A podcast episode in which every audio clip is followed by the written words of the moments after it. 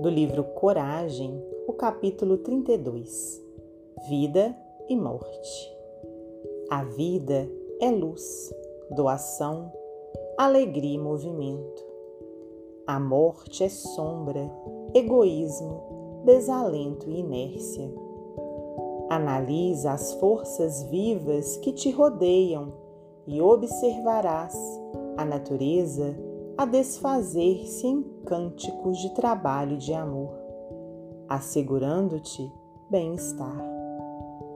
É a árvore a crescer na produção intensiva, o manancial em atividade constante para garantir-te a existência, a atmosfera a refazer sem cessar os elementos com que te preserva a saúde e o equilíbrio mas não longe de ti, podes ver igualmente a morte no poço estagnado, em que as águas se corrompem na enxada inútil que a ferrugem devora, no fruto desaproveitado que a corrupção desagrega.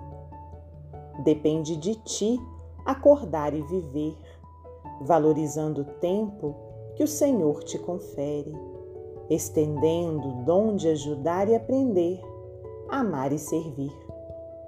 Muitos nascem e renascem no corpo físico, transitando da infância para a velhice e do túmulo para o berço, à maneira de almas cadaverizadas no egoísmo e na rebelião, na ociosidade ou na delinquência, a que irrefletidamente se acolhem absorvem os recursos da terra sem restrição, recebem sem dar, exigem concurso alheio sem qualquer impulso de cooperação em favor dos outros e vampirizam as forças que encontram, quais sorvedouros que tudo consomem sem qualquer proveito para o mundo que os agasalha.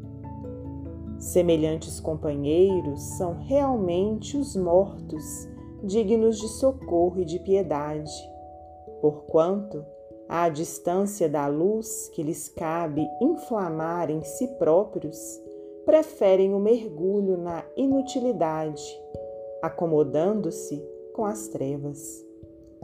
Lembra-te dos talentos com que Deus te enobrece o sentimento e o raciocínio o cérebro e o coração, e, fazendo verter a glória do bem através de teu verbo e de tuas mãos, desperta e vive para que das experiências fragmentárias do aprendizado humano possas, um dia, alçar voo firme em direção à vida eterna.